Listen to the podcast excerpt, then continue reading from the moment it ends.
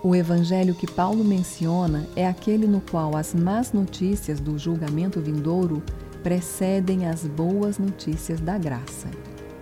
Mesmo que os gentios influenciem muitas coisas segundo os padrões morais universais, como em relação ao zelo com o meio ambiente, estes desconhecem ou rejeitam as más notícias, sendo impedidos de abraçarem a graça das boas notícias.